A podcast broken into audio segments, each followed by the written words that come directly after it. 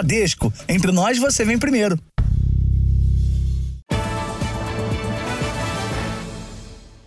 Olá, boa noite. Boa noite.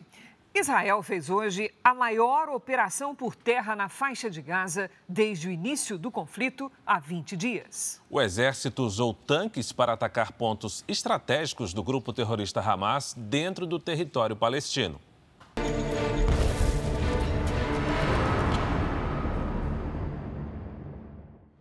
Um vídeo publicado pelas Forças de Defesa de Israel mostra os blindados se movimentando durante a madrugada numa estrada no norte da faixa de Gaza.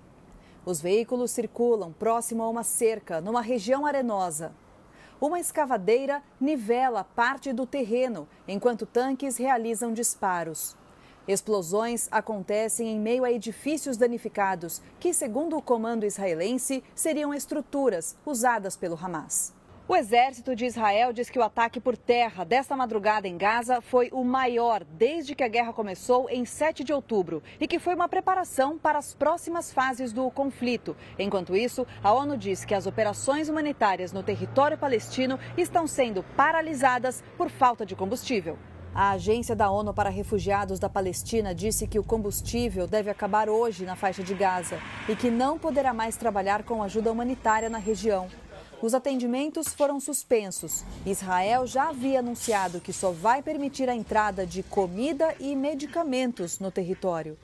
Segundo uma investigação israelense, o grupo terrorista Hamas armazena mais de 800 mil litros de combustível em Gaza. As forças israelenses também fizeram operações militares no norte, onde o exército tem combatido o Hezbollah. O grupo radical, que controla o sul do Líbano, tem feito ataques diários contra os militares de Israel na região. Desde o início do conflito com o Hamas, mais de 40 combatentes do Hezbollah foram mortos. Israel retirou milhares de moradores das regiões fronteiriças por causa do conflito. Em Tel Aviv, as sirenes soaram várias vezes, inclusive durante uma reunião dos familiares dos reféns.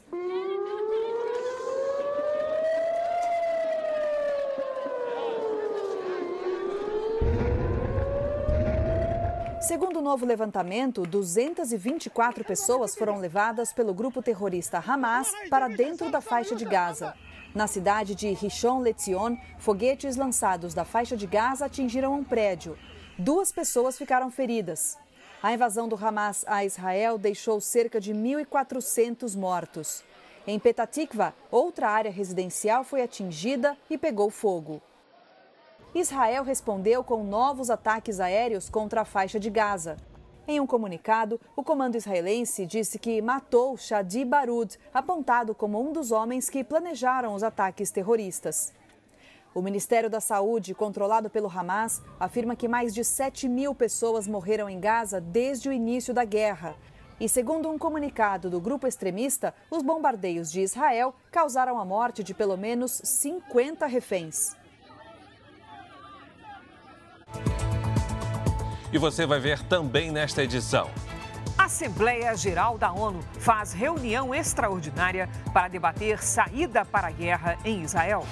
A angústia da família israelense que tem 14 integrantes na frente de batalha.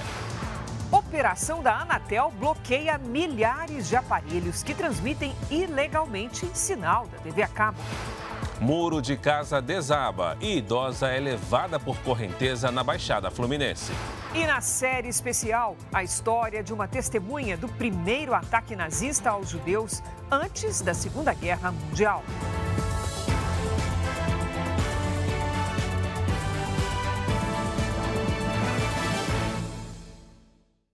Oferecimento: Bradesco, Pix pelo WhatsApp com a Bia é fácil.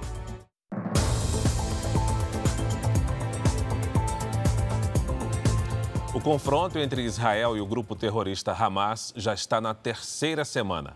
A iminência de uma invasão faz aumentar a preocupação de que a guerra se espalhe pela região.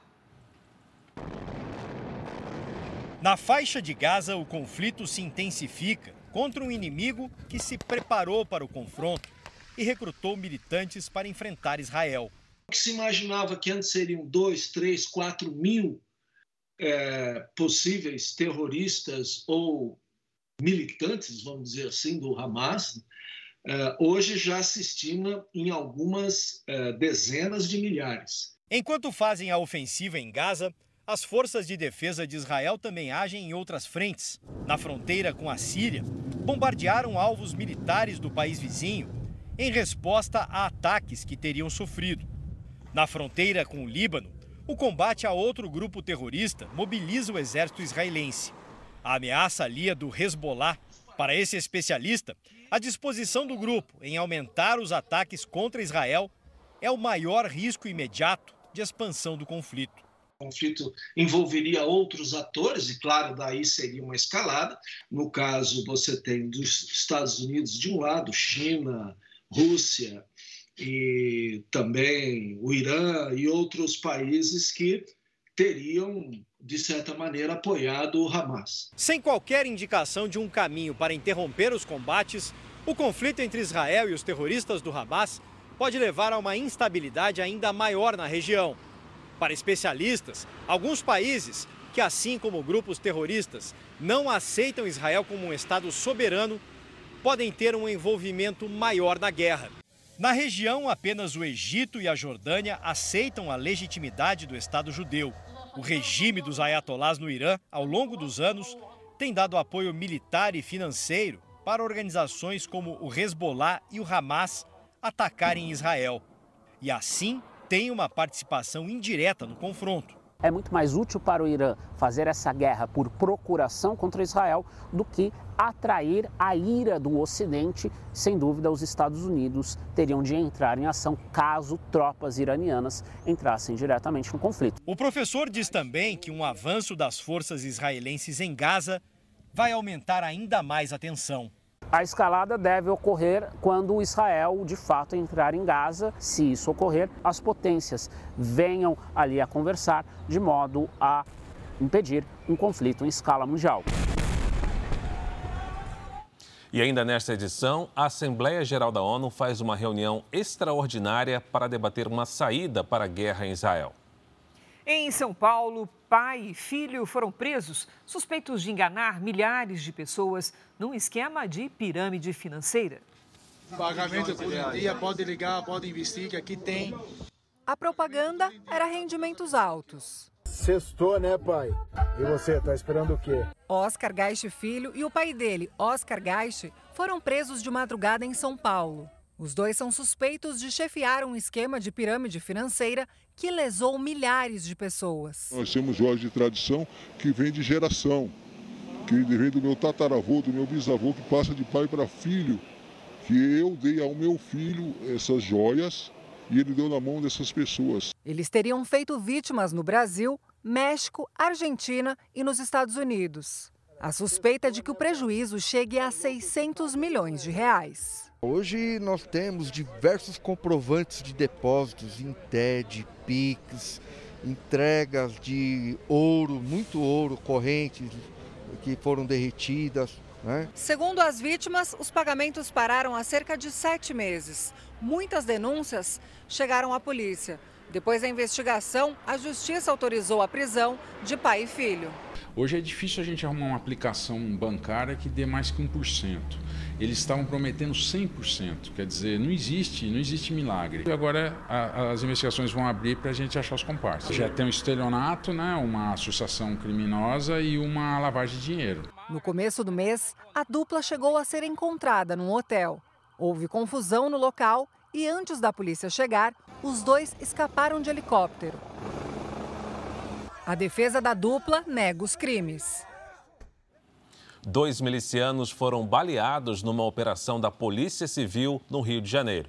Um deles é apontado como aliado do chefe da maior milícia do estado. Marcelo de Luna Silva, de 34 anos, conhecido como Boquinha, seria responsável pelo controle de quatro bairros da zona oeste do Rio. Um deles, Pedra de Guaratiba, onde o confronto aconteceu. Ele e um outro suspeito estão internados sob custódia. Boquinha fazia parte da quadrilha comandada por Luiz Antônio da Silva Braga, o Zinho. Em represália, criminosos atearam fogo em um carro. A polícia militar informou que reforçou o patrulhamento na região. O setor de inteligência do governo do Rio de Janeiro informou que descobriu um plano de atentado contra o governador Cláudio Castro e a família dele. A descoberta aconteceu após a morte do miliciano Matheus da Silva Rezende, o Faustão, no começo da semana. O governo informou que a segurança de Cláudio Castro, da mulher e dos filhos do casal foi reforçada. Um deficiente visual foi impedido de embarcar com a bengala guia em um voo que fez do Rio a Salvador. A Infraero não autorizou porque o objeto não era dobrável. A confusão aconteceu em um portão de embarque do aeroporto Santos Dumont, no Rio de Janeiro. O Biranei Ribeiro, de 60 anos, é deficiente visual e foi impedido de levar no avião a bengala que usa todo dia. Informaram que isso aqui é uma arma, um bastão para deficiente visual. Uma caneta oferece muito mais risco do que esse bastão. Considero isso o maior absurdo que estão fazendo aqui com o deficiente visual. Por sorte, o aposentado viajava com um genro, que pôde ajudá-lo. Eu não teria como me locomover, perderia completamente a noção né, espacial, né? Então eu não, não teria como sair do, do local. O aposentado mora em Camaçari, região metropolitana de Salvador. Ele perdeu a visão aos 37 anos por causa de uma doença hereditária. De lá para cá, a bengala se tornou indispensável. A Infraero disse que o procedimento de inspeção feito pelo agente está correto e segue a resolução da Agência Nacional de Aviação Civil, a ANAC. A nota reforça ainda que o objeto foi impedido de embarcar para garantir a segurança de tripulantes e passageiros da aeronave. Só é permitido o embarque de bengalas dobráveis. O modelo usado por Ubiranei não dobra, mas encolhe e por isso foi barrado. Isso não é um procedimento de todos os aeroportos. Aconteceu nesse aeroporto, no Rio dos outros aeroportos não, da Infraero não acontece essa situação. Aqui em Salvador mesmo, sair daqui de Salvador para lá, não tive esse problema. Foi um problema localizado, Tá? Então, é uma questão de treinamento. Eu acredito que a Agência Nacional de Aviação Civil é, reforce esse, né, essa, essas orientações para a Infraero para que não ocorra mais esse tipo de episódio. A Agência Nacional de Aviação Civil não respondeu ao nosso contato. Uma perseguição terminou com duas pessoas baleadas em um conflito de versões no Rio de Janeiro. Uma família diz ter sido atacada a tiros por policiais militares. Já os PMs afirmam que todos eram suspeitos de praticar assaltos. No carro estavam um homem e duas mulheres da mesma família.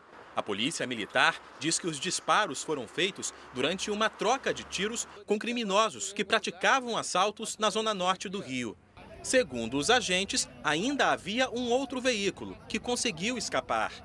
Mas uma das passageiras, que acabou detida, afirmou que o grupo apenas passava pela região quando foi surpreendido. Eles falaram que estavam voltando do jogo quando escutou uma, uma viatura se aproximando muito rápido e quando, quando minha irmã olhou para o lado já estava todo mundo baleado. Nívia Agatha Fernandes da Silva, de 23 anos, dirigia o veículo. Ela foi atingida por cinco tiros e está internada em estado grave. O cunhado de Nívia, João Vitor Andrade de Oliveira, foi baleado na perna e levado para o hospital. Com eles, os PMs disseram ter apreendido celulares, relógios, uma touca ninja e um radiocomunicador.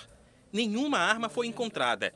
Estas imagens, feitas por uma testemunha, mostram os policiais mexendo no veículo. Acabaram de acertar de levar o pessoal para o hospital. Estão lá, mexendo no carro. Talvez isso justifique a fala de que encontraram celulares, encontraram uma touca, que na verdade não tem nada. Os três ocupantes do carro foram presos em flagrante. Os policiais também receberam voz de prisão. Por causa da abordagem, vão responder por tentativa de homicídio. A Corregedoria da Polícia Militar acompanha o caso. As câmeras corporais dos PMs serão periciadas. Não cometeram qualquer ilegalidade. E aí lavrar uma voz de prisão num crime de grande gravidade, tentativa de homicídio, sendo que os policiais agiram em legítima defesa, isso foi um verdadeiro absurdo. A Secretaria de Saúde de Minas Gerais investiga uma série de infecções em crianças em São João del Rei e quatro cidades vizinhas. Até agora, uma morte foi confirmada por causa de uma bactéria. Daisy não se conforma com a morte da filha. Camila, de 10 anos, começou a sentir os primeiros sintomas na quinta-feira da semana passada. No domingo, foi levada para a UPA. No dia seguinte, morreu com uma infecção generalizada na Santa Casa de São João del Rei. Uma menina saudável, nunca teve uma doença. Uma, uma. Eu não estou acreditando. A causa da morte ainda é investigada pela Secretaria Estadual de Saúde de Minas Gerais. A suspeita é de que uma bactéria, conhecida como Streptococcus pyogenes, esteja infectando crianças da região desde a semana passada. A prefeitura comprou cerca de 4 mil testes rápidos e divulgou a liberação de um milhão de reais pelo Ministério da Saúde para melhorar o atendimento pediátrico. A prefeitura informou que aqui na Santa Casa da cidade, duas crianças estão internadas em observação uma de dois anos de idade e a outra de sete anos. Já na UPA, algumas crianças foram atendidas, mas nenhuma delas teve necessidade de ficar internada. Segundo especialistas, o contágio pela bactéria geralmente é por vias aéreas ou pelo contato com feridas na pele. A filha de Lucimara, de 3 anos, teve todos os sintomas e não conseguiu vaga para ser internada. Levamos ela para casa e saímos de lá 6 horas da tarde. Quando foi uma hora da manhã, ela começou com febre de novo, tudo de novo, vômito de novo. E agora a gente está tratando, mas o coração da gente fica mil, né? Por enquanto, as aulas em São João del Rei, Tiradentes, Ritápolis, Conceição da Barra e Santa Cruz de Minas estão suspensas. Ontem, as escolas passaram por uma limpeza reforçada. Até agora, uma morte foi confirmada por conta da bactéria. O Rio de Janeiro teve uma manhã de chuva forte, muita ventania, que causaram estragos em diferentes pontos da capital e da região metropolitana. Em Duque de Caxias, na Baixada Fluminense, uma idosa foi arrastada pela água ao cair no rio e ainda não foi encontrada. O repórter Lúcio Castro tem as informações. Olá, Lúcio, boa noite. Boa noite, Cris. Boa noite, Fara. Os bombeiros ainda buscam por essa senhora aqui em Duque de Caxias, mas até agora, nada. As imagens impressionam. Câmeras de segurança flagraram quando o muro da casa onde estava a idosa cedeu. Maria do Carmo Basílio, de 78 anos, foi parar em um rio. Em Campinho, na Zona Norte, o temporal derrubou a fachada de uma maternidade desativada. Os carros que estavam embaixo, na calçada, foram danificados não houve feridos. Em outro bairro da região, a chuva e a ventania provocaram o desabamento do teto de um posto de gasolina desativado. Por sorte, também não houve vítimas. Cris Fara. Obrigada, Lúcio. Com o derretimento das geleiras provocado pelo aquecimento global, vírus que estavam congelados há quase 50 mil anos podem voltar a contaminar a humanidade. São chamados vírus zumbi. Pesquisadores franceses já identificaram pelo menos 13 tipos de vírus nas regiões polares que podem voltar à vida. Aqui no Brasil, cientistas também investigam o impacto desse fenômeno. Os polos da Terra estão cada vez menos brancos. A explicação vem de um alerta dos cientistas. O Ártico e a Antártida estão se aquecendo duas vezes mais rápido que o resto do planeta. As consequências aparecem na transformação da imagem. Aqui do lado a gente vê água, né? Derretimento de neve, provavelmente, né? Que vem lá de cima. Dá para ver lá, ó. Mas que derrete forma um riachinho. Ou na presença de intrusos antes avessos a ambientes gelados. Nunca esperei encontrar pernilongo, mosquito aqui. Na primeira expedição científica brasileira ao Polo Ártico, os pesquisadores testemunharam por duas semanas os preocupantes efeitos do aquecimento global no maior gelo marinho do mundo. O olhar atento da ciência não estava apenas na beleza daquilo que se vê, e sim nos mistérios que o gelo esconde. Debaixo das calotas geladas, vidas desconhecidas começam a despertar. Por onde passou, o grupo brasileiro trouxe exemplares de micro-organismos que já acordaram ou que ainda podem surgir. Nós estamos aqui num ponto de coleta em Longyearbyen, próximo a Longyearbyen, achamos esse lago. Então, esse lago aqui vai ser um alvo para futuros estudos dos micro-organismos residentes. As amostras coletadas pelos cientistas do Ártico agora estão sendo analisadas em laboratório.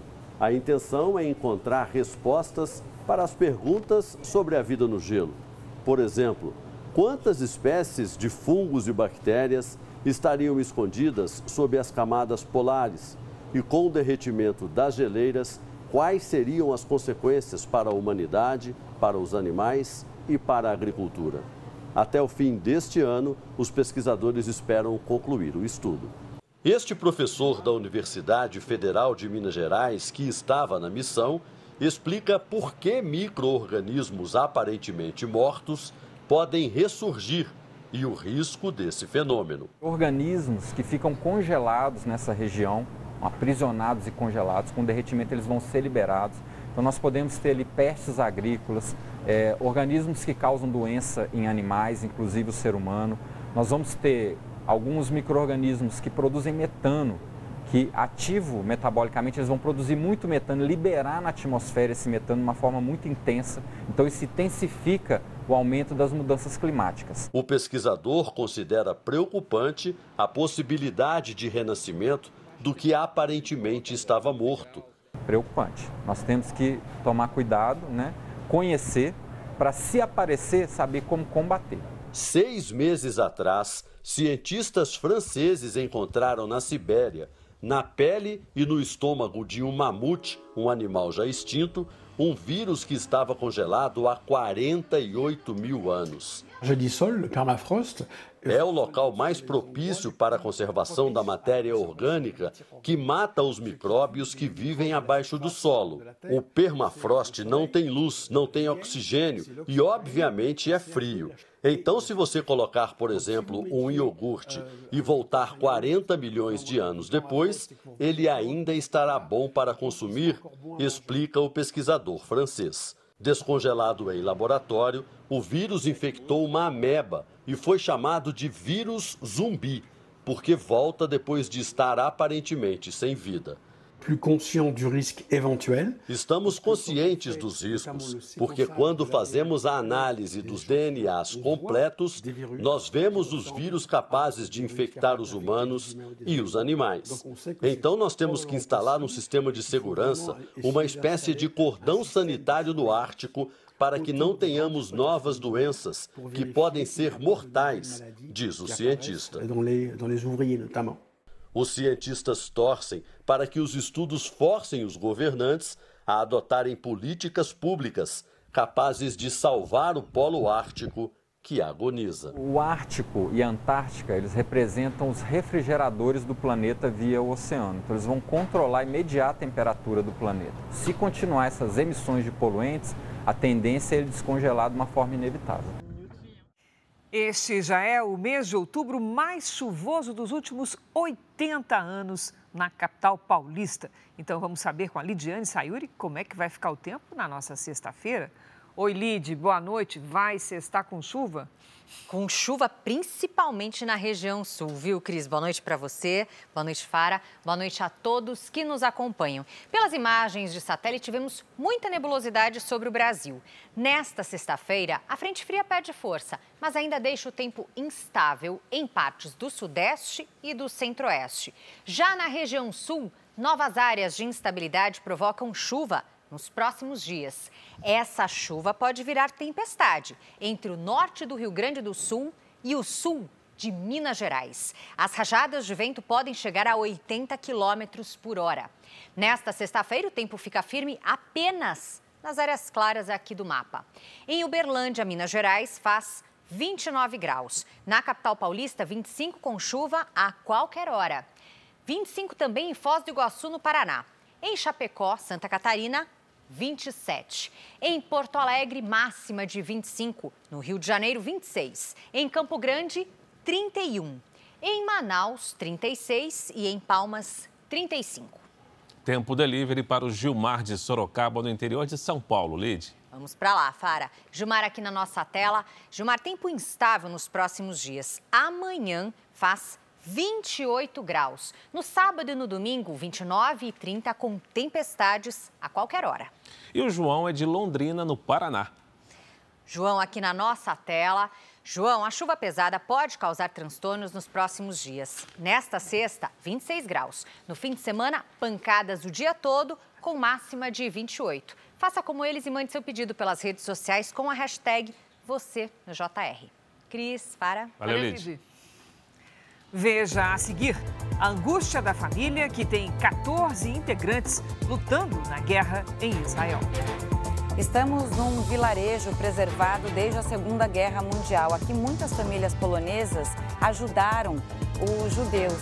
Por exemplo, nessa casa, sete pessoas ficaram escondidas por mais de dois anos. É o que você vai ver daqui a pouco aqui no Jornal da Record.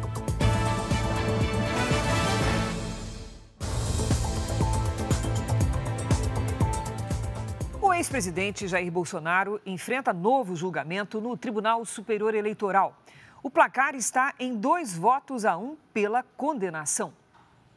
O relator, ministro Benedito Gonçalves, votou para que o ex-presidente Jair Bolsonaro fique inelegível por oito anos.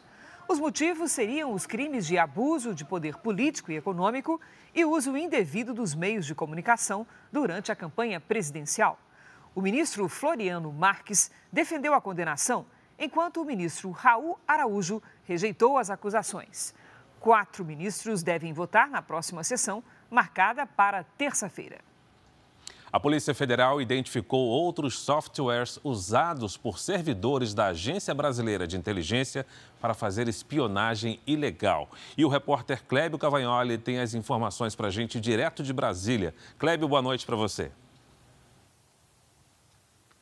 Olá, Fara. Boa noite a você e a Cris. Fontes da Polícia Federal confirmaram ao jornalismo da Record TV que os suspeitos teriam usado de forma ilegal recursos permitidos somente com autorização judicial. Na semana passada, a Polícia Federal encontrou um novo tipo de programa que invade e permite acesso a todo o conteúdo de computadores. O material foi apreendido naquela operação que investiga servidores da Agência Brasileira de Inteligência. Agora, a PF tenta descobrir os alvos da operação irregular feita pelos agentes da ABIN. O caso será investigado no mesmo inquérito que autorizou a prisão de dois servidores da agência.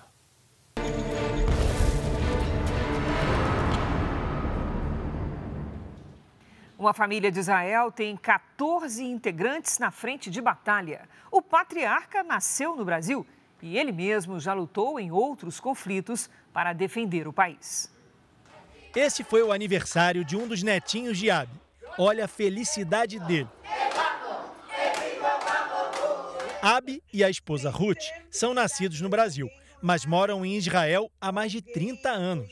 O casal construiu uma grande família são 68 pessoas, entre filhos, filhas, netos e genros.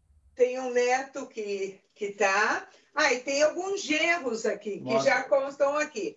Abi lutou na guerra do Yom Kippur, 50 anos atrás, e lembra bem o que viveu naquela época. Recém-casado, só voltou para casa depois de oito meses. O que eu mais vi foram os corpos dos que caíram nas batalhas. Ruth passou quase toda a gravidez sozinha. Quando Abi retornou, nasceu o primeiro filho, Israel. Hoje, aos 44 anos, é coronel do exército israelense. Essa é a família Friedler. Praticamente todos os jovens que aparecem nessa foto foram convocados pelo exército de Israel. Dos 12 filhos do casal, seis estão na frente de batalha. Também os genros, netos e até uma neta de 23 anos. Ao todo, 14 pessoas da família estão nas áreas de conflito. Nós já tivemos em várias guerras, entende, no Líbano, mas nunca, primeiro, nunca teve um ataque terrorista dessa maneira. Eles dizem que o contato com os parentes é raro, incluindo com a mais jovem da família envolvida na guerra, a Júlia, que aparece nessa foto. O vovô tenta encarar isso com naturalidade. Se hoje nós temos o mérito que nós temos um país soberano, que nós temos um exército, que eu tenho filhos que podem lutar, é um preço que nós somos obrigados a pagar. A Assembleia Geral da ONU fez uma reunião extraordinária para debater uma saída para o conflito no Oriente Médio. Na Europa, países também discutem uma alternativa para levar ajuda humanitária a Gaza. Os 27 líderes europeus têm o desafio de encontrar um discurso comum sobre a guerra no Oriente Médio. Na chegada ao encontro, o chanceler alemão Olaf Scholz deixou claro que apoia o direito de defesa de Israel. Segundo ele, é um Estado democrático com princípios humanitários. Israel é um democrático Estado com sehr humanitären Prinzipien. A expectativa é de um texto que aponte para o pedido de uma pausa para a entrada de ajuda humanitária. Também é esperado que a União Europeia condene os atos terroristas praticados pelo Hamas contra Israel, além de um pedido imediato para a libertação dos reféns. A segurança também é motivo de preocupação com o aumento do risco de atos terroristas por toda a Europa. Até países que não possuem histórico de ataques, como Portugal, estão em alerta. Aqui, o governo elevou essa semana o grau de ameaça para o terrorismo como medida de prevenção. Nos Estados Unidos, uma reunião de emergência da ONU foi convocada depois do fracasso nas negociações do Conselho de Segurança. Nos discursos de hoje, houve novas trocas de acusações. O embaixador israelense mostrou um vídeo com imagens que comprovam a crueldade dos ataques terroristas do Hamas. O representante da Palestina acusou Israel de matar 7 mil pessoas nas duas últimas semanas. Em tom de ameaça, o representante do Irã afirmou que o país não vai admitir uma expansão do conflito na região. We do not welcome to expansion of the war in the region. As discussões serão retomadas amanhã. Aqui no Brasil, o presidente Lula conversou hoje com brasileiros que estão nos dois lados da fronteira do confronto entre Israel e o grupo terrorista Hamas. Lula começou o dia em contato com brasileiros que não conseguem sair da faixa de Gaza. Um deles é o Hassan. Ele mora em São Paulo e chegou seis dias antes da guerra para visitar a mãe. Agradeço muito o presidente e ao governo federal pelo todo esse apoio. Também a gente recebeu é, recursos, dinheiro para a gente tentar comprar comida, alimentação e a comprar água, mas infelizmente está muito difícil achar. De acordo com o Itamaraty, são cerca de 30 brasileiros impedidos de sair de Gaza. Em videoconferência hoje, no Palácio do Planalto, o presidente conversou com familiares de reféns levados de Israel pelo Hamas. Eu queria que vocês soubessem, sabe? Ontem, hoje e amanhã, nós estaremos solidários sabe, com as vítimas do sequestro, com a vítima dessa guerra, porque nós queremos paz. A guerra e a situação dos brasileiros na faixa de Gaza têm dividido a agenda do presidente Lula. Paralelamente, ele negocia com o Congresso a aprovação de pautas que aumentem a arrecadação e equilibrem as contas do governo federal. Ontem, depois de semanas de negociação, a Câmara aprovou o projeto de lei de tributação dos super ricos em fundos exclusivos. O texto aprovado reduziu de 22,5% para 15% a alíquota dos fundos offshore, que são as aplicações financeiras no exterior. Como a alíquota ficou abaixo do previsto originalmente, talvez a adesão seja maior, justamente em virtude do, do, dos incentivos que o próprio projeto gera. Mas ficou bom. Nós mostramos aqui no Jornal da Record que famílias denunciaram por maus tratos uma instituição que cuida de pessoas com deficiência intelectual e autismo no interior de São Paulo. A clínica também é acusada de apropriação indevida dos valores dos benefícios dos pacientes. Os documentos reunidos pelas famílias dos pacientes são agora analisados pela Polícia Civil e pelo Ministério Público. Muitos deles contam que o ex-chefe de enfermagem da Casa de Davi de Atibaia assumiu, a pedido da instituição, a responsabilidade legal de uma parte dos internos, diagnosticados com autismo e transtornos psiquiátricos. Entraram com uma ação de interdição, curatela e o benefício. Tudo no nome desse enfermeiro. Eu falei, eu não aceito é, a, dar a curatela do meu filho para ninguém. Assim como a Sueli, outras mães que preferem não se identificar dizem que nunca foram consultadas sobre os pedidos judiciais feitos pela clínica para obter a curatela dos pacientes, que nada mais é do que a tutela de pessoas com mais de 18 anos incapazes de tomar decisões. Eu me assustei. Falei, como assim é da casa?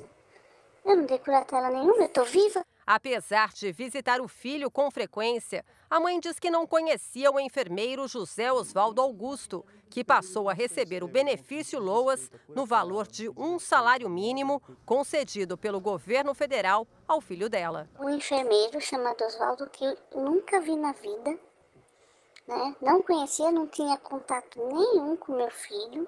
Quer dizer, tirar uma curatela de uma mãe para dar para um estranho. Segundo a Defensoria Pública, a lei permite que a curatela seja repassada para o funcionário de uma instituição, mas existem critérios. Tem que ter contato com a pessoa com deficiência e tem que haver a prestação de contas a respeito desses valores. Não se pode simplesmente pegar os valores e se utilizar deles para é, a, a, a, instituição ou com algum outro fim. Esta carta com o logotipo da clínica foi encaminhada para a mãe de um dos pacientes em 2017.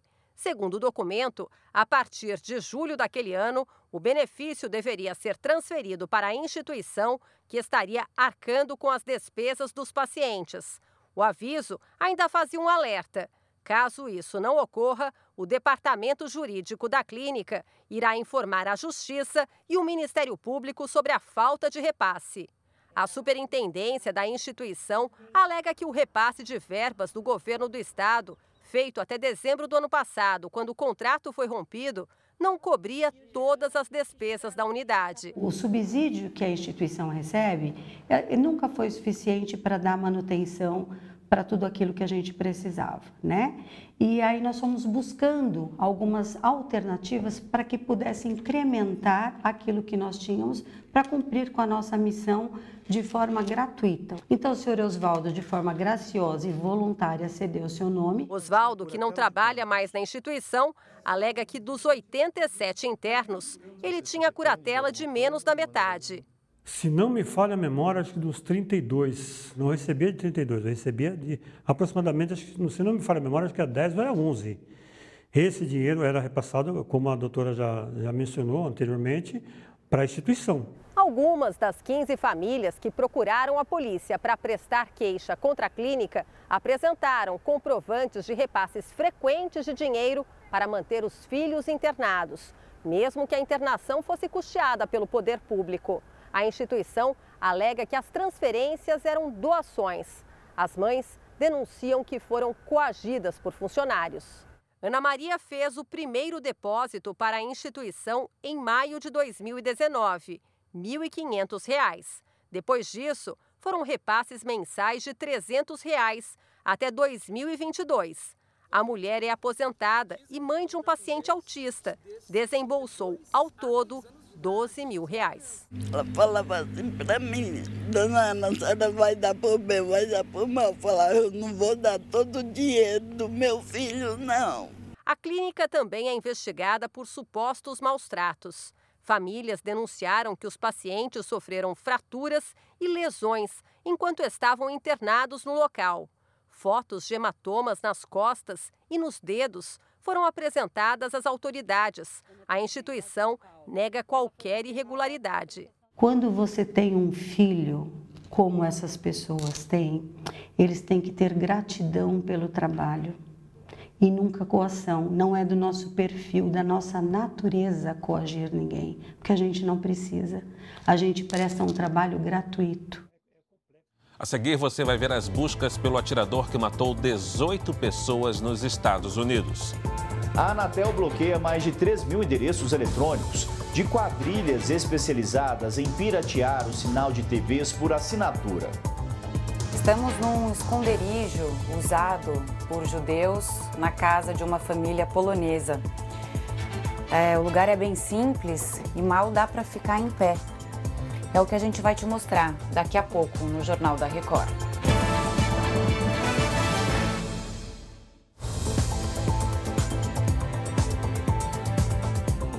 Uma ação da Agência Nacional de Telecomunicações, a Anatel, bloqueou 80% dos aparelhos conhecidos como TV Box. Eles transmitem ilegalmente o sinal das operadoras de TV a cabo e de serviços de streaming.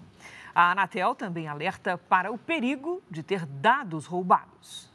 A operação digital contra a pirataria foi realizada a partir desta sala da Anatel em Brasília. Inaugurado no mês passado, o laboratório antipirataria foi usado para bloquear o sinal de TV por assinatura que é transmitido ilegalmente pelos kits TV Box. Os aparelhos são vendidos livremente, inclusive na internet, por meio de anúncios no Google. Uma breve busca na ferramenta escancara a facilidade para comprar os equipamentos. Desde fevereiro, a Anatel fez 42 operações e mais de 3 mil endereços eletrônicos de provedores de sinal de TV Box foram bloqueados.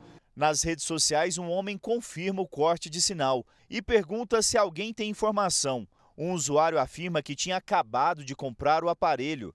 Os criminosos, que oferecem até suporte técnico, tentam dizer que o sistema está passando por breve manutenção. Mas não é verdade. Se tratava de uma ação da Anatel. Embora a fiscalização tenha se intensificado, os criminosos continuam usando a internet para atrair mais clientes. Basta acessar o Google para ver que as quadrilhas usam a plataforma para fazer anúncios. Isso causa prejuízos para as empresas de telecomunicação e também para os consumidores. A TV Box vai estar conectada à internet da sua casa e, ao usar o sinal clandestino, você pode ter os dados pessoais e até senhas de bancos roubados. E se o sistema não funcionar, você não poderá reclamar aos órgãos de defesa do consumidor para ter o seu dinheiro de volta. Nós temos de forma incessante tentado contato, conversado com elas, oficiado, elas têm é, se esquivado desse problema, ou seja, estão, na verdade, elas estão colaborando com a pirataria no nosso país. Elas podiam ser mais colaborativas para combater a pirataria no nosso país. Mas a Anatel está contornando caminhos para tentar minimizar esses efeitos nocivos que essas big techs ainda estão permitindo no nosso país. Este especialista em direito digital explica que o Google pode ser multado se não colaborar no combate à pirataria. O Google, como uma empresa de tecnologia, ele tem uma responsabilidade social tá? em auxiliar as agências reguladoras, autoridades no combate à pirataria. Caso o Google não corresponda a essas tratativas, não cumpra com a responsabilidade de combater a pirataria, ele vai sofrer aí sanções sem dúvidas. Em nota, o Google afirma que trabalha continuamente para apoiar as autoridades brasileiras na superação de desafios como a pirataria por meio de soluções aplicadas em diferentes plataformas e em larga escala. A empresa também disse que segue dialogando com a Anatel e encaminhou esclarecimentos às solicitações feitas pela agência até o momento. Nos Estados Unidos, centenas de policiais buscam por um suspeito de matar 18 pessoas a tiros em um boliche e em um bar. Outras 13 ficaram feridas. Os ataques aconteceram ontem à noite em Lewiston, cidade com 40 mil habitantes, segunda maior do estado do Maine. Às 6h56 da noite, pelo horário local, a polícia recebeu a primeira ligação sobre tiros disparados dentro de um centro de recreação, onde há pistas de boliche. Doze minutos depois, o telefone para emergências recebeu novas chamadas sobre um atirador dentro de um bar. A polícia alerta que o fugitivo é perigoso e provavelmente está armado. A operação de captura envolve centenas de agentes estaduais e federais. Os serviços de inteligência ainda monitoram redes sociais e serviços de telefonia atrás de pistas do suspeito. Os investigadores querem saber como os ataques foram planejados e qual a motivação do atirador. O exército americano confirmou que ele fazia parte da reserva, mas negou que ele tenha certificado de instrutor de arma de fogo, como foi informado anteriormente. Esse é o ataque a tiros com mais mortes dos Estados Unidos em um ano e meio. Só em 2023 foram mais de 560 tiroteios em massa no país. E neste momento, o FBI cerca a casa da família do suspeito. Você vê agora imagens ao vivo. A Polícia Federal Americana disse que viu uma movimentação na casa e pediu para quem estiver lá dentro que saia com as mãos para o alto. Os agentes ainda não confirmaram se é o atirador que está no local. Durante a Segunda Guerra Mundial, pessoas comuns lutaram contra a ocupação nazista. Um desses movimentos aconteceu na capital da Polônia. Por dois meses, 11 mil voluntários resistiram à ofensiva do exército alemão. Na reportagem de hoje da nossa série especial, você vai conhecer mulheres que lutaram no Levante e se destacaram pela força. E também a história da sobrevivente que testemunhou o primeiro ataque em massa contra os judeus, conhecido como a Noite dos Cristais.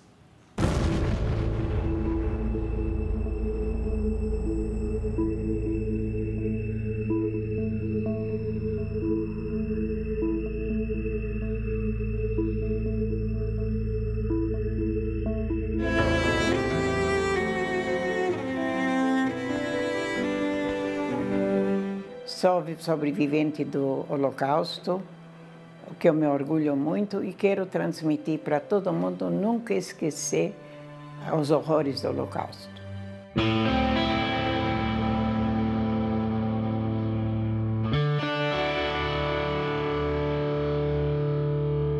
Aos 91 anos, a alemã naturalizada brasileira se recorda do primeiro ataque contra os judeus.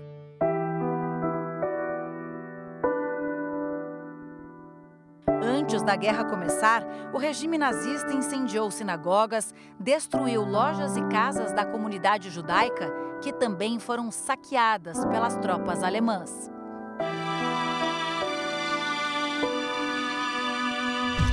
O episódio ficou conhecido como Noite dos Cristais. Nos acordamos de noite, um barulho tremendo, a gente não sabia o que acontecia. No dia seguinte, a gente viu todo o drama, né? Era aí o destroço das, das, das vidraças, do fogo, fogo apagado. Margot tinha apenas seis anos. A perseguição aos judeus aumentou com a ascensão de Hitler ao poder, que decretou as primeiras leis antissemitas. Os judeus não podiam mais receber aposentadoria, os advogados não podiam advogar, os médicos não podiam clinicar, um judeu não podia ter funcionário não judeu. É, quem tinha empresa começou a perder as empresas para os alemães.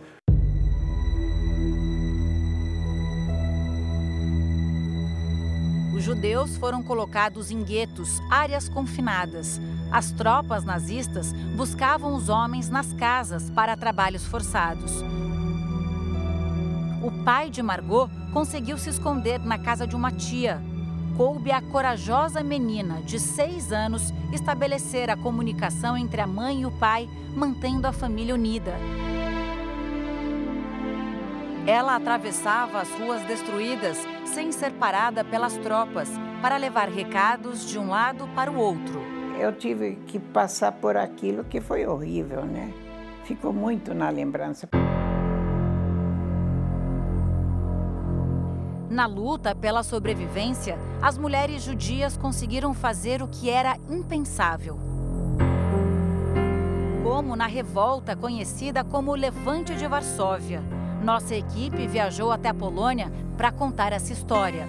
O levante de Varsóvia durou 63 dias. Foi uma luta armada por parte dos poloneses para tentar retomar o controle da capital e expulsar os alemães.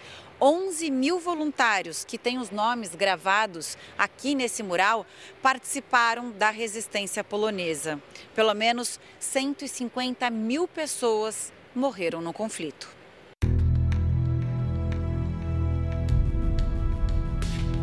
Um ato desesperado pela vida.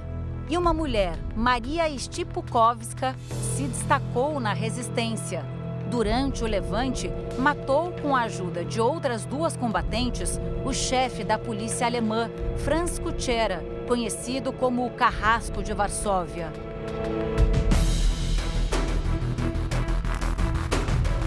A operação foi considerada a mais bem sucedida contra um oficial de alta patente do nazismo. Milhares de judeus morreram em busca da liberdade. Outros sobreviveram graças à coragem daqueles que eram contra as atrocidades nazistas. Estamos num vilarejo que foi preservado desde a Segunda Guerra Mundial. Na época, as casas eram de madeira. 4.500 famílias viviam aqui, muitas delas resolveram esconder alguns judeus. 120, mais ou menos, ficaram escondidos, mas apenas 21 sobreviveram. Os moradores desta casa esconderam sete judeus, da mesma família, por mais de dois anos. Os poloneses se arriscavam muito para ajudar quem precisava. O esconderijo dessa família judia ficava no segundo andar, no sótão.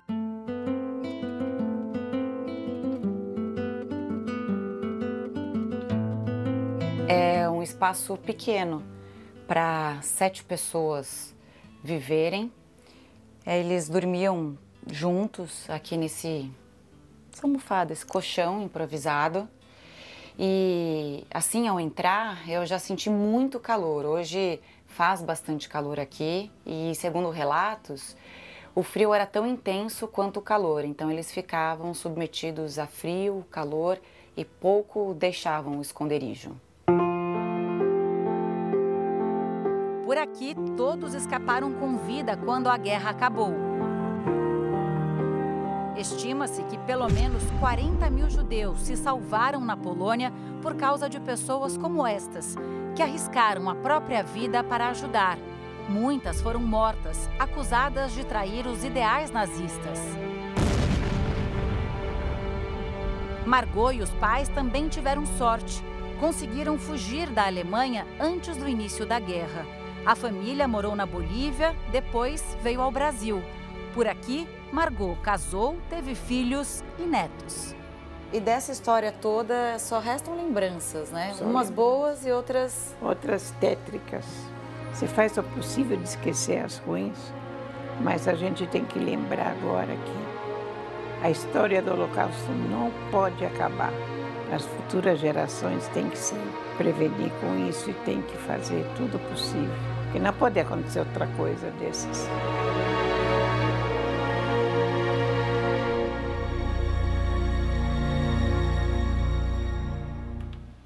Essa edição termina aqui, mas à meia-noite e meia tem mais Jornal da Record. Fique agora com a série Reis e logo depois de Quando Chama o Coração, tem eliminação ao vivo em A Fazenda. Não perca. Record 70 anos tem a sua cara. Excelente noite para você. Ótima noite para você.